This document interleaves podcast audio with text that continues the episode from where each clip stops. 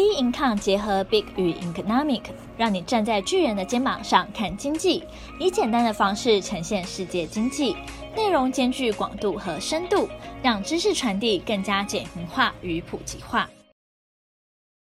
各位听众好，欢迎收听投资前沿新观点，今天由我们财经诸葛 David Chen 向各位听众聊聊。选举是目前的主基调，但不管结果如何，仍是看多后面的经济及股市趋势。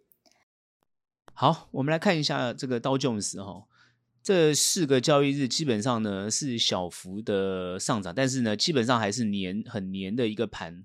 这整个美股现在发展到现在哈，我们看道琼斯基本上是在一个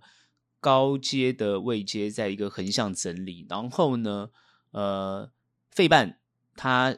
跌破，但是呢开始反弹，那目前反弹到一半哈，然后呢，呃，纳斯达也是一样跌破反弹哈，然后呢也还没有过前高。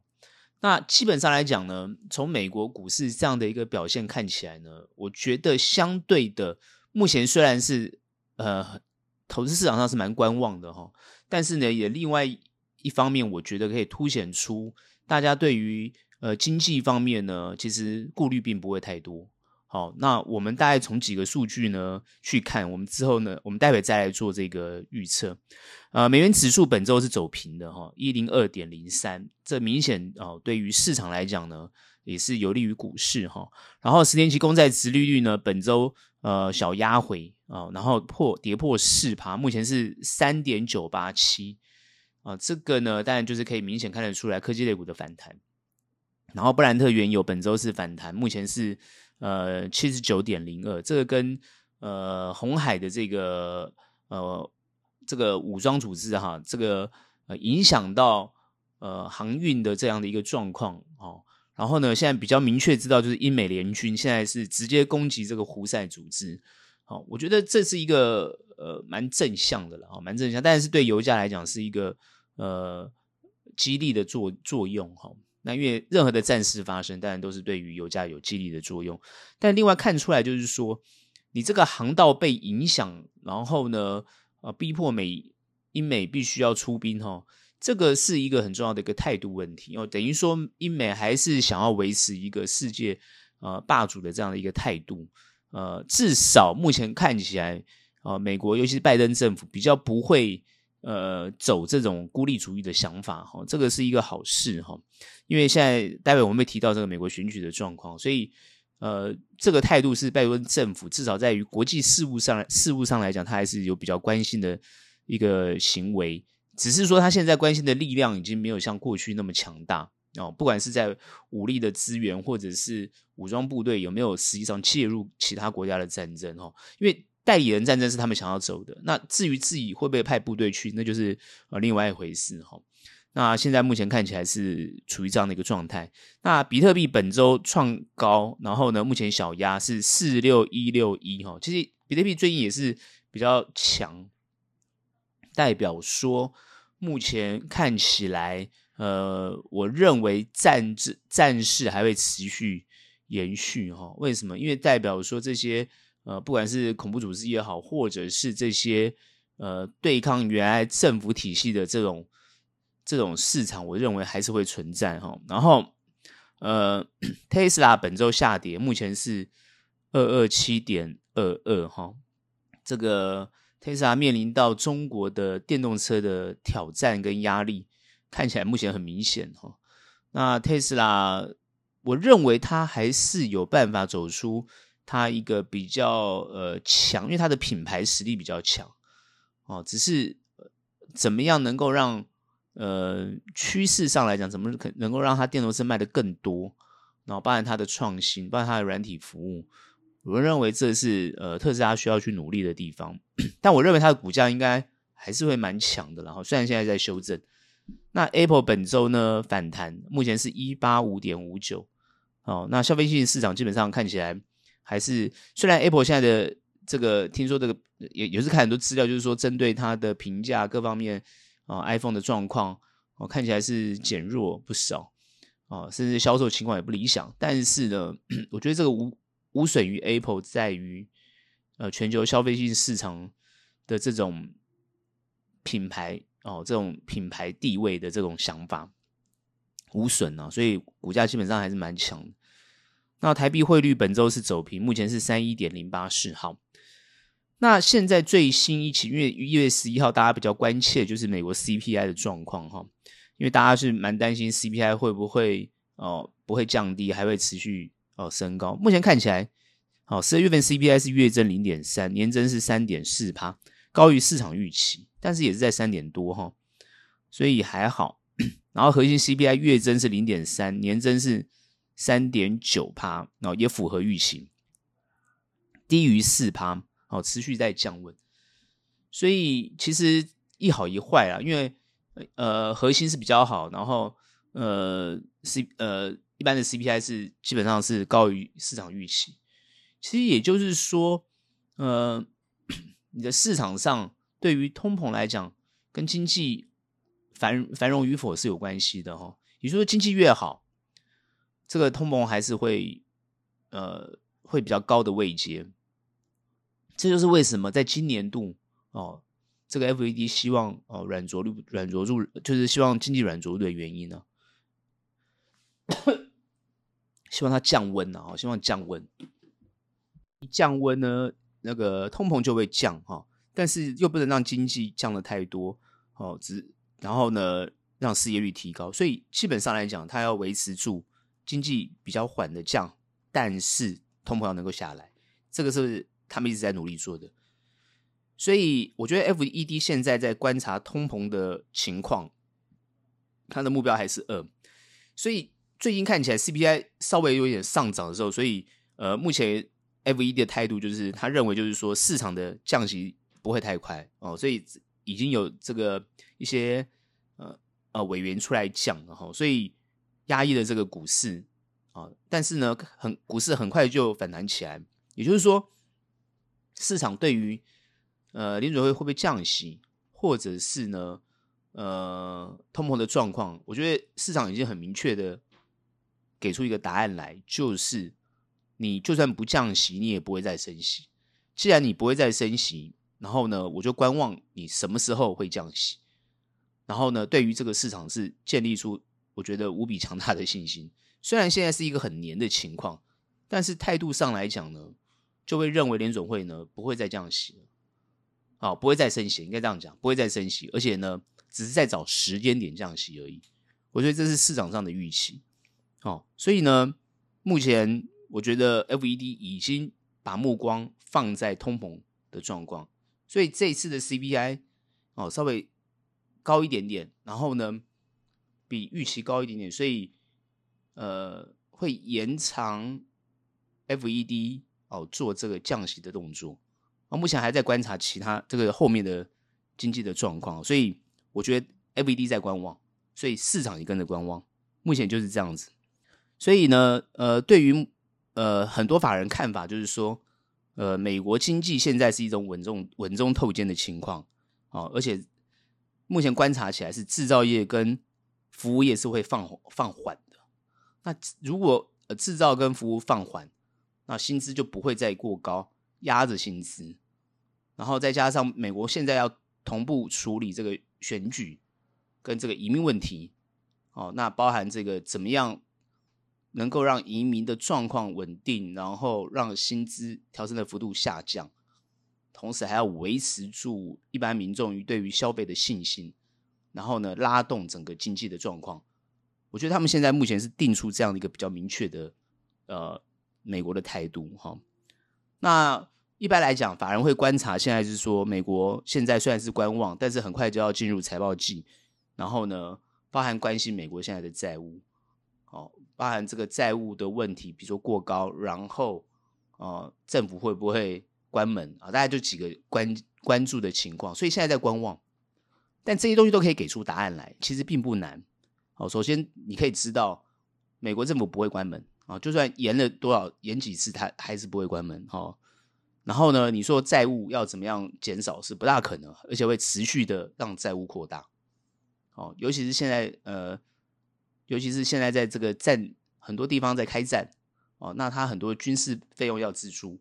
那这些在这些呃军事费用在支出的过程当中。他就是举债，而且同步他希望透过举债的方式拉动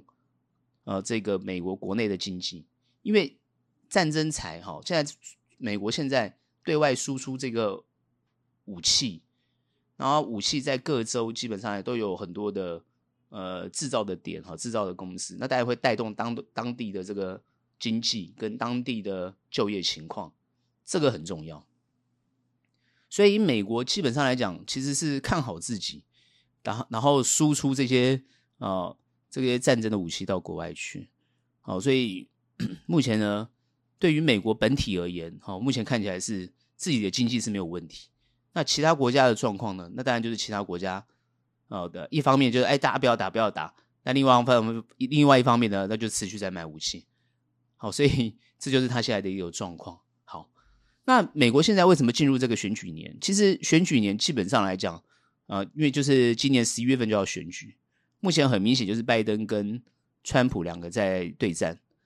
那以民调看起来是川普胜拜登，但是拜登现在也是要激起直追。那目前看起来就是说，到底怎么样能够解决他们现在美国国内的呃比较重大关键的议题？首先是移民的问题。好，再来就是这个呃，比如说堕胎法案，啊，但现在最近最近比较不是不热这个堕胎法案，但是也是他们主要的选战主轴。然后呢，再加上现在就是攻防这个有关有关这个川普到底能不能选的问题。再就是呃，就是美国要不要介入国际上的这些呃政治的这种状况啊，尤其是包含其他国家的这些。呃，事务啊、政治事务，那这些都是他们要讨论的东西。那现阶段看起来，拜登是想要参与国际事务，呃，川普是美国孤立主义哦，所以呃，很多时候你现在看起来，这两个路线已经越来越清楚，然后现在就要看美国民众怎么选。那现在最大的争议点就是在于他们现在要解决这个移民的问题。那移民问题现在，呃，你看到从墨西哥跑过来这些，呃，南美洲的这些，呃，过来的这些移民，造成他们现在各个地区、各个州，哈，或者是各个市所造成的这种，哦，多出来的人口要怎么安置的问题。那尤其是从德州的州长把这些就是违法移民，哈，直接把它运送到。哦，民主党执政的这些州或者是市啊，尤其像纽约市，纽约市现在就是有有非常多的这个哦呃所谓呃没有需要照护的，就是呃没有没有居无定所的人哈，由于这些哦非法移民的这个情况，所以他们的那个照护机构其实已经不堪使用。所以我看这个纽约市长现在是非常的头痛，那不是只有纽约市场，其实很多各个城市的市场都非常头痛，因为这些外来的人所造成的问题。那这个也是我觉得会成为呃美国两党现在是他们今年选战的主轴，到底要怎么办？这些非法移民能不能够就地合法？然后怎么安置？然后怎么让他们顺利进入就业市场？这个是我觉得可能是拜登政府这边比较想的问题，共和党这边呢，可能就是想要全部都遣返或驱逐。那现在有原来的一些第一代的移民啊，或是呃第二代的移民也好，其实是非常排斥这些新来的新新逃难过来的人，因为这会抢了他们的工作。这就是现在他们美国现在内部的问题，很多的工作如果说又被这些新的非法移民来这边去抢。那造成薪资下降，造成生活更困苦，那当然他们是不会接受的。那选票就会转移。我觉得这这一点现在是共和党在这边去操作这个选票，所以目前看起来这个选票如果这样转移的话，啊，我们大家看了一些分析，很有可能共和党这次，尤其是川普会胜，而美国真的就会走向偏向孤立主义。其实，在一战、二战的时候，美国都是偏向孤立主义的，尤其是二战。各位以为哦，二战美国一开始是不参战的，他们就是孤立主义，是不参战的。哦，而且呢，是不管是物资也好，或者是武器也好，是提供资源的。哦，甚至刚开始还跟哦日本都还保持这个外交关系，是后来哦日本偷袭珍珠港之后，哦才变成两线作战，欧战也开战，然后呃太平洋战争也开开战，所以美国通常都是被迫。那你看后面几场战争，基本上来讲，包含哦伊拉克啊，是他直接参战；包含你看韩战、越战，当然那是主他们是派兵主动参战，但是韩战、越战都是失败。那伊拉克呢也不算成功，那阿富汗呢也是一样，因为都最最后都是撤撤军，然后把它交给原来的政府机构。那原来的政府机构其实是没有办法呃长时间管理的，那最后还是让这个之前的反叛组织。又回过回过来，像阿富汗就是这样子哦。这阿富汗这个哦，这个就回来掌权，所以你可以看到，他基本上的他们为什么会认为孤立主义才是他们美国该走的路线？因为他们介入国国际的这些战争也好，或者是这些政治情况也好，然后呢，完全都得不到好处，反而这是骂声连连。哦，那过去二战。但他们参战，扭转了整个战局，哦，让这个呃其他的这个同盟国哦这个获胜。但很重要一点就是说，呃，是不是他们要持续的这样做？哦，美国内部做了很多的这方面的内部讨论。当然，现在共和党倾向就是以美国民众为主，什么事情都要以美国为主，以美国民众为主。那拜登也是这样想，只是他的做法上还是稍微对于国际上的关心也好，对外交的关心也好，然后对于移民的关稍微比较宽容，或是比较不像川普这样的一个坚决，选票很有可能在这个过程中就会流失。所以现在目前看起来，呃，我觉得对于民主民主党的选情是极度不利，而且他只做第一任，也就是说。拜登只呃，拜登只做第一任，只做呃三年多，就碰到这样的一个情况，所以他的第二任就很难再接续下去。而且目前现在民主党内找不到更优秀的人可以来跟这个川普来对抗，所以目前就碰到这个危机。然后共和党内呢，市场原本有很多想要去不让川普出来的人。哦，在共和党内部，可是共和党内部也找不出更强而有力的人来，等于说让这个川普的力量哦转而川川普量去支持他，没有看的，没有看到，这就是现在目前选战的两难。所以我的判断是，美国未来会走向偏向孤立主义，以美国为主，然后现在会持续对于他们美国的经济做于内部上的拉动。所以美国，我认为它的股市。哦，他其实是不看别人，他还是看关注在自己的议题上。所以，美国的企业获利、企业的发展、民众的薪资，包含美国人的这个生活条件的提升，我觉得这是美国现在最关注的。全世界会关注到美国的呃这个股票的走势啊、经济的发展，还有美国企业的财报状况。所以，这才是呃美国现在目前在努力在做的事情。那你说他对或错，其实并没有错哦。每一个国家本来就是应该关心自己的事情，但是问题是，当他不愿意关心国际事务的时候，然后国际事务并没有解决，反而会产生争端。那未来会不会反噬美国，或是反噬美国的利益？这个就会呃从后面去观察，因为毕竟美国它做出来的商品。或者是他看他，你看他这些独角兽的企业，不管是辉达也好，不管是你看这些高科技公司，他做的都是国际的市场，他不是只有单做美国三亿多人口的市场。所以各位要搞清楚，今天美国之所以强大，它的经济之所以强大，是因为它的企业都是做到国际上的地方去，不是只有单一在美国。好，所以你看它的那些股价的表现，本益比很高。是因为他们有做国际的市场，你自己在国内的市场其实都没有那么好。看他公司只是做国内都没有那么好，所以眼界要放开一点。就是说，你能，你难道美国人只能走孤立主义吗？难道只能走这个强硬的移民法案吗？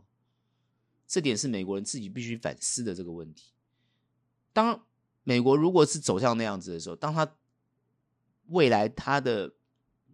这个国际事务他不参与，经济被反噬的时候，这些公司获利开始下降的时候，股市开始下跌的时候，难道然后他开始裁员减薪的时候，是不是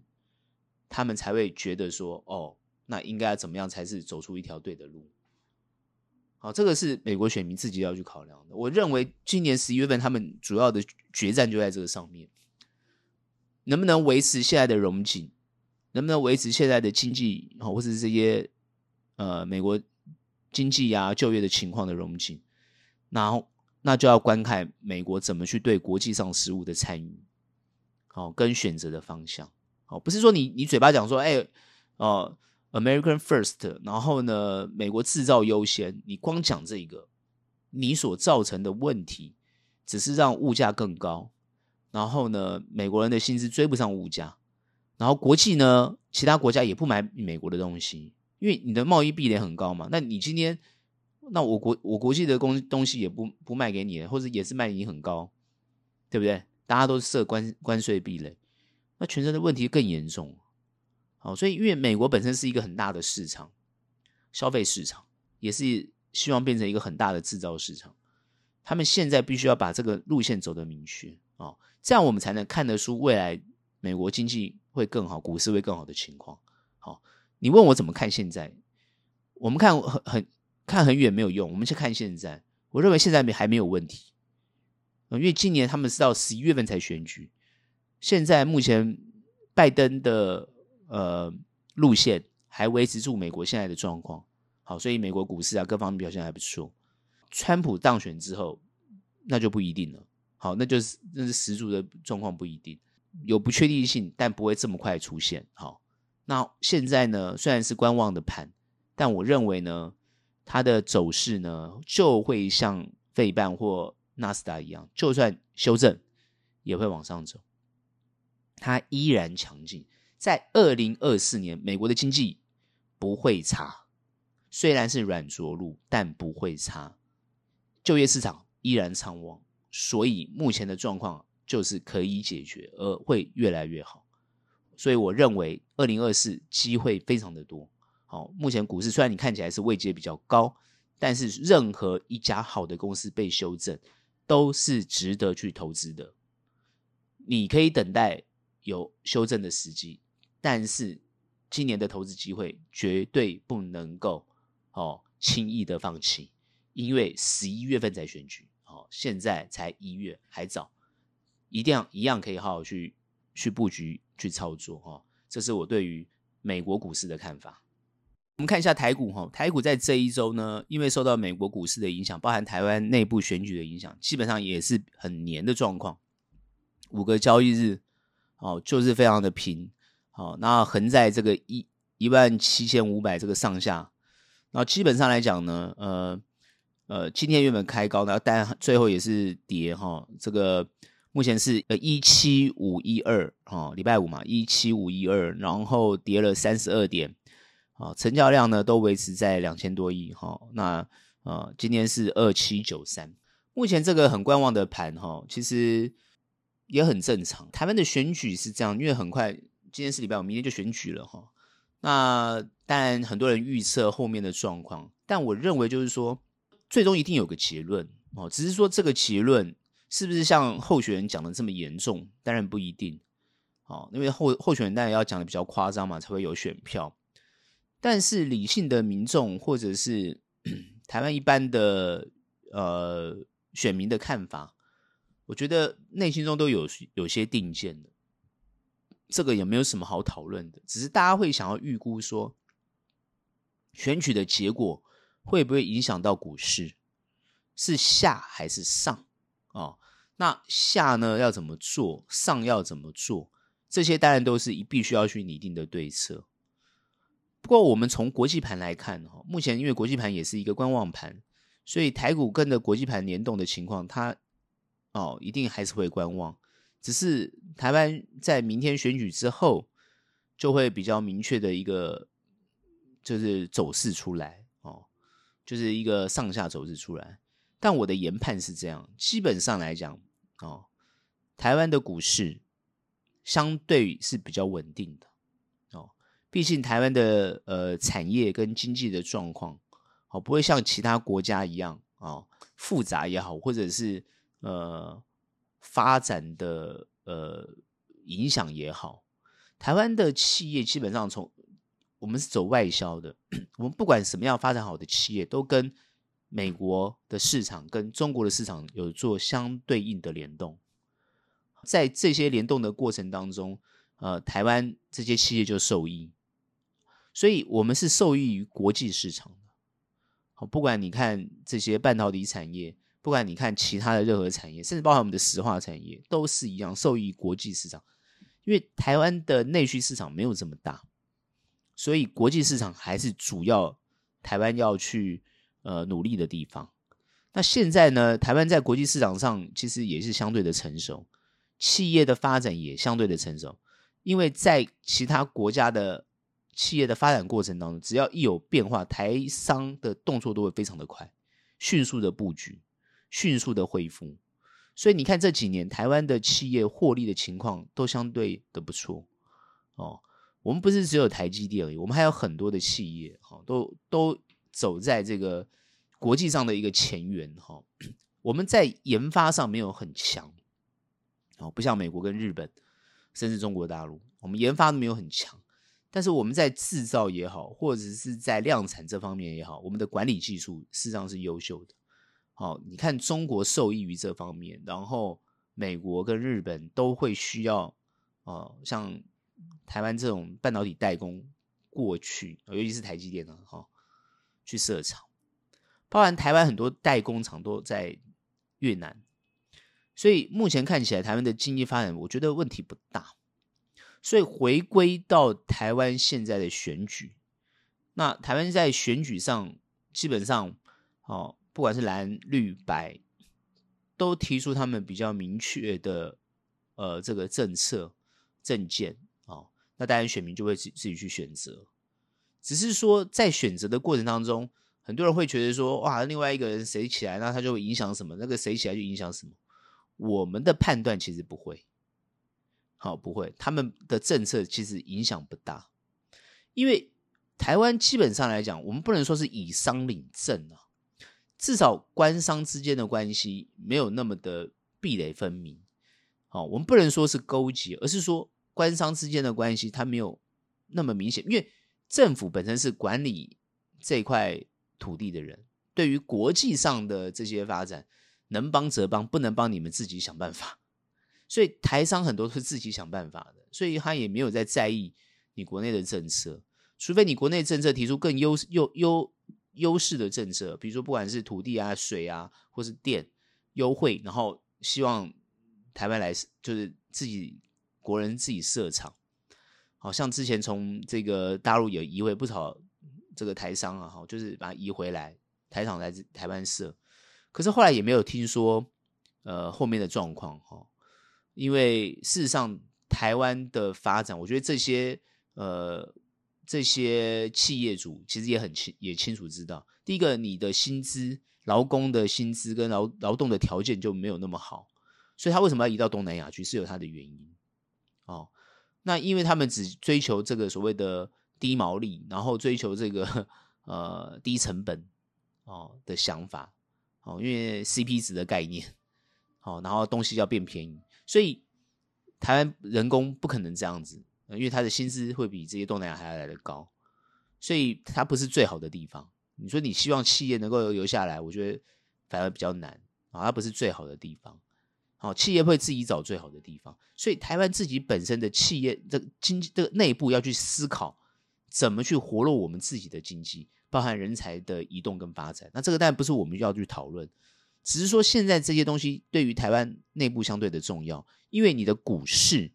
你的企业的获利跟企业的市值是跟这些息息相关的。也就是说，这些非常有重要的。呃，产业政策也好，或者是经济发展方向也好，是你领导人要去想的哦。不然是总统也好，或者总统整个行政团队也好，都要去想的。那当然，内部最近你看选选战的话，讨论非常多的议题跟问题，有些问题我觉得是夸大了啦，讲的有点夸张，因为实际上没有那么严重。但有些问题呢，你不去看它，它也就是存在，那你也要去解决。为什么原来的执政不去解决？那为什么新的有能力去解决？那就要去看谁有能力去解决。因为这三个候选人都当过这个啊，或是现任的，都当过这个呃地方的首长，他们更清楚知道呃地方的民众所需求的哦。也就是说，在执政方面，我觉得他们都是有经验的。哦，那他们也更能够有能力去解决民生相关关心的议题。好，也就是说，岛内的人，这个活在这个国家的人，他基本上他的想法，我觉得这些地方父母官绝对不会不清楚，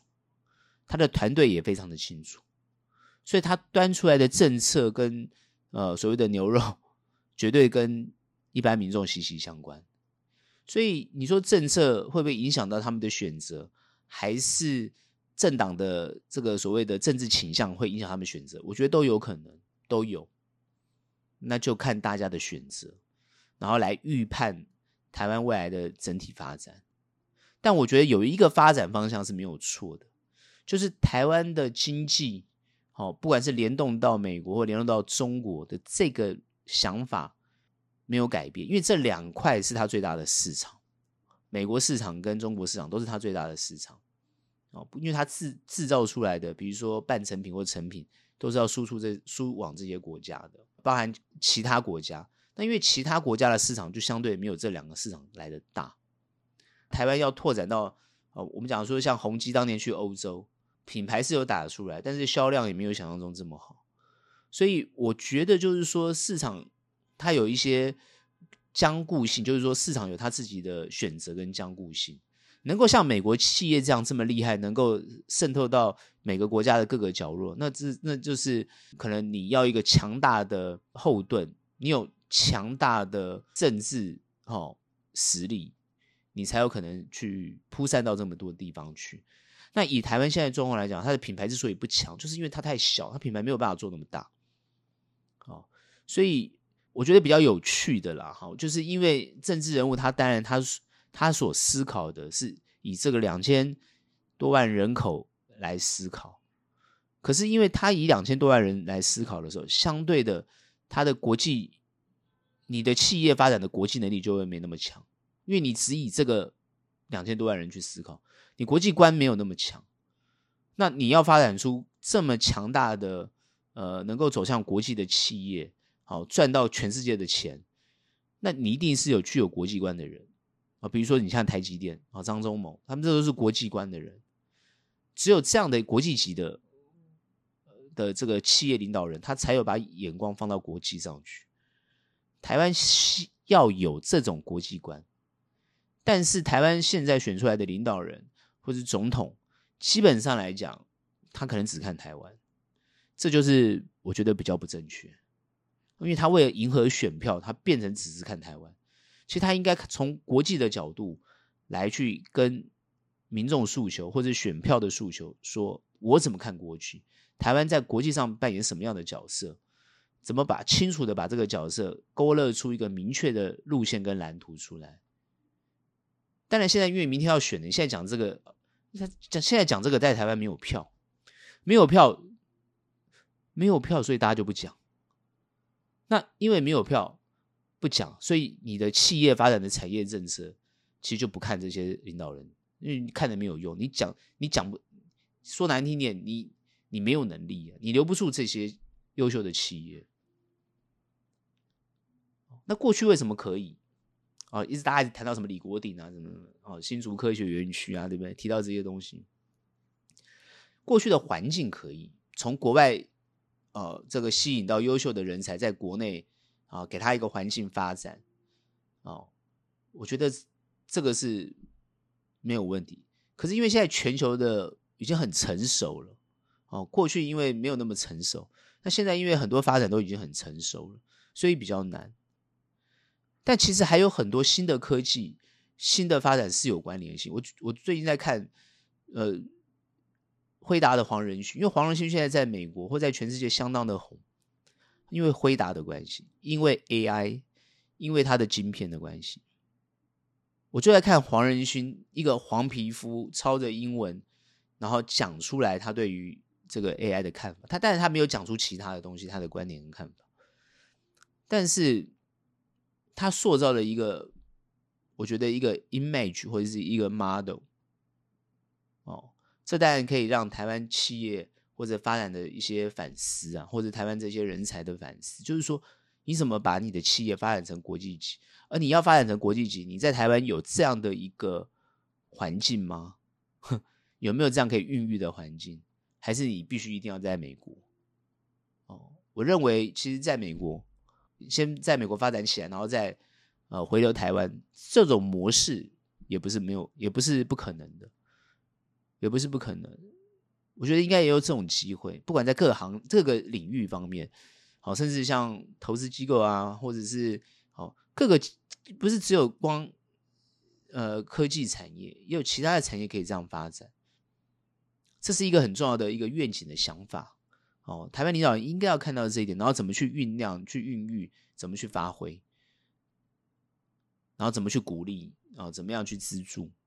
我觉得这都是可以去思考的。哦，不是只有这个两千三百万啊，两千四百万这样去一个思考。那现在人口会越来越少。人手少也没有关系，怎么样精精进精就是让它更好。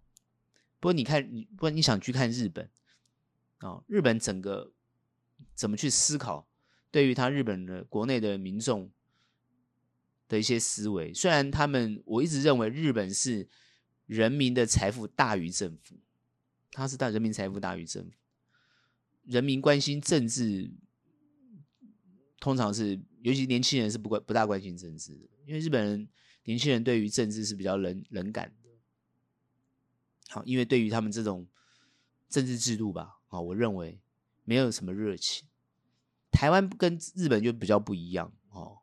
所以这到底怎么让这个政治环境跟政治让年轻人参与也好，或者让年轻人有兴趣也好，然后让人年轻人可以协助怎么把这个国家走出一个更好的路线出来，我觉得这是一个很重要的，大家都在谈嘛，三个领导人都会谈这个民主价值嘛，就怎么样把这个民主价值传递得更好，然后怎么样对呃跟对岸的关系拟出一个真正明确应该走的路线，双方都能够接受的路线，这一定要拟定出来，而不是一开始就是用对抗的方式，或者是一个对于对方不信任的方式，我觉得这都不正不不正常也不健康。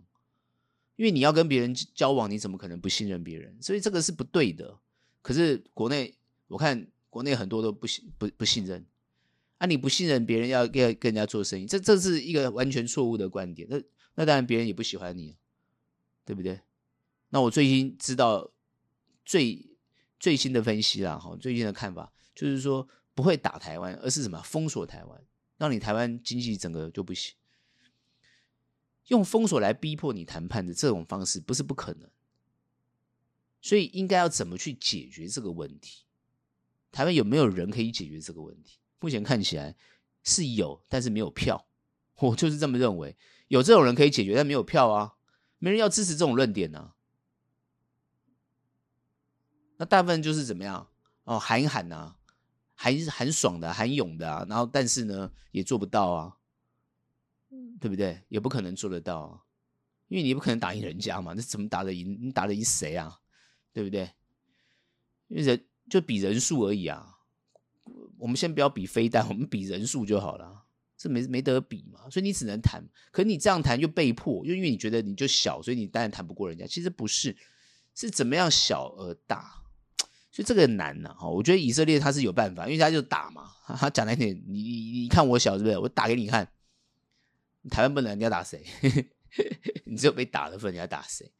所以这个不不可能啦。我们就我们就说，这个是环境不同，所以不用不用对比于乌克兰，也不用对比于以色列，甚至不用对比于其他任何的国家。怎么样唤起国际的人对于国内的的投资的信心？而且最重要是跟对方的关系，跟中国的关系、跟日本的关系、跟美国的关系，这怎么样维持一个平衡的关系？哦，那美国现在很讨厌中国，可是看起来就缓和啦。不要以为川普很讨厌中国，没有哦，川普比拜登更喜欢中国哦，所以你不要弄错了，所以这个不一样啊。那川普是商这个商人商人的嘴啊，说到不一定做到啊，那这这个没有什么诚信的。整个你要怎么去建构一个良善的环境跟关系？其实我觉得很多人有悲观也有乐观，但是我认为我比较偏向乐观，因为三个候选人，我觉得对于对中的关系都是偏向缓和的。很多人说：“哎呀，没有啊，民进党怎样的？”其实不是，他是被被激化的，就是一直一直你你你一直讲他怎么样怎么样，那为什这个激化也很正常？因为我不激化，怎么会有选票？对不对？你很正常，可是你不能被迷惑了，你不能说哦，他这样讲就是对的。我觉得不是。其实三个都对中的关系希望缓和了，我认为是这样，因为和平的想法是大家都有的，只是要建立什么样的方式比较能够他接受你也接受的方法啊，派出什么样的人，谈出什么样的结果，我觉得这很重要啊，这个关系 是需要智慧，所以我认为三个党的这个方面的智慧都还不够，都还不行。都没有办法谈出更好或更有利的条件，没有办法，因为他们的立场很清楚。为了选票，他们立场很清楚，因为他们认为那样会没票，他们认为那样会没票，这个是一个比较大的问题。所以未来的四年，呃，对岸的影响还会持续，那个压力还会持续增加。好，然后呢，对美的关系。因为美国、日本啊，日本比较近，美国当然是要鞭长莫及，但是美国是不断的要输出他对于这个岛内的呃关心跟支持，主要是为了要对抗对方。哦，那台湾会不会是在他的战略规划里面？当然是会，没有错。但是美国很有智慧的，过去的外交家很有智慧，尤其像季辛吉，我觉得。很有智慧的，已经拟定出整个全球有争端应该怎么去化解的方式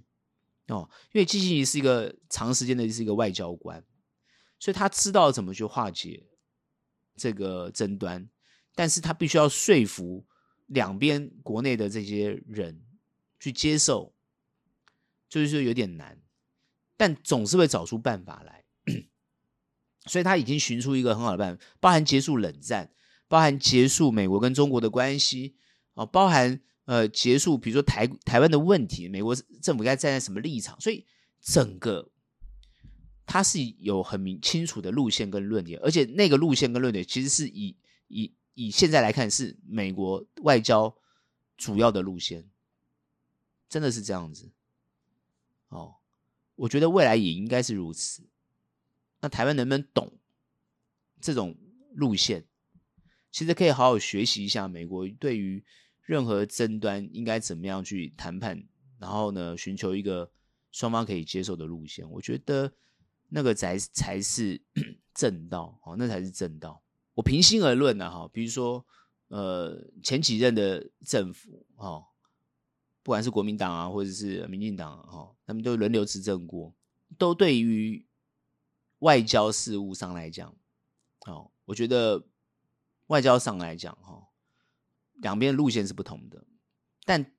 其实有走出一个他们自己的一个论述的想法。国内上来讲，我觉得经营的都没有没有很正确，没有很好，应该这样讲。所以为什么会被被轮替掉是有原因的，因为在国内的经营上来讲，就是。呃，我所谓的内政方面就没有做得很好，所以才需要哦，很多人就会提出来要去轮替啊等等之类的，是这个原因哈。所以两边我觉得应该要提出更好的外交跟内政的政策，而寻求一个真正的解决之道。我这边当然不会这样讲，因为毕竟是他们在做，他们也提出很多啊，那你自己选择。我这边不会去给出一个明确的答案，但我当然有明确的答案。但我不会讲，因为我们不是政治评论的东西。因为外交跟内政其实就是影响股价、股股票的走势。但我偏乐观，这样理解吗？我接受，我是相信乐观的，不管谁当选，我都比较看好。就算是震荡，还是会往上走。毕竟台股、台湾的企业、台湾的财报、台湾的发展都跟国际做联动，不用太狭隘去想说哦，我们就只有台湾，那就该完蛋了，怎么样怎么样？叫那个想法就好像那个国际的那些投资家去看台湾一样，你不觉得国际的投资家看台湾，你你不觉得很好笑吗？他懂吗？他们不懂啊，他们就乱做一通啊！我就是觉得他们完全不懂台湾啊，也没在投资台湾呢，对不对？没有那么认真投资啊。事实上，很多外商也没那么认真呢。所以我们还是要，当然是要靠自己啊。坦白讲就是这样子哈。台湾的股市也是一样要靠自己。所以我的看法是，内资要多加油哦，自己想办法，对不对？本来就应该是如此啊。哦，所以呢。呃，我是乐观看待后市。至于操作策略，我没有改变，哈，所以还是维持之前的操作看法。但我还是觉得，选完之后，积极乐观的看待后面的走势，绝对不用悲观，因为不管谁选上，我都认为台湾股市、台湾的经济会呃恒定的发展啊，这是我的看法。今天的节目就到这边结束，喜欢我们欢迎订阅，有任何问题、任何想法，欢迎到我们脸书专业以及 Instagram 跟我们做交流。那我们下期节目见，拜拜。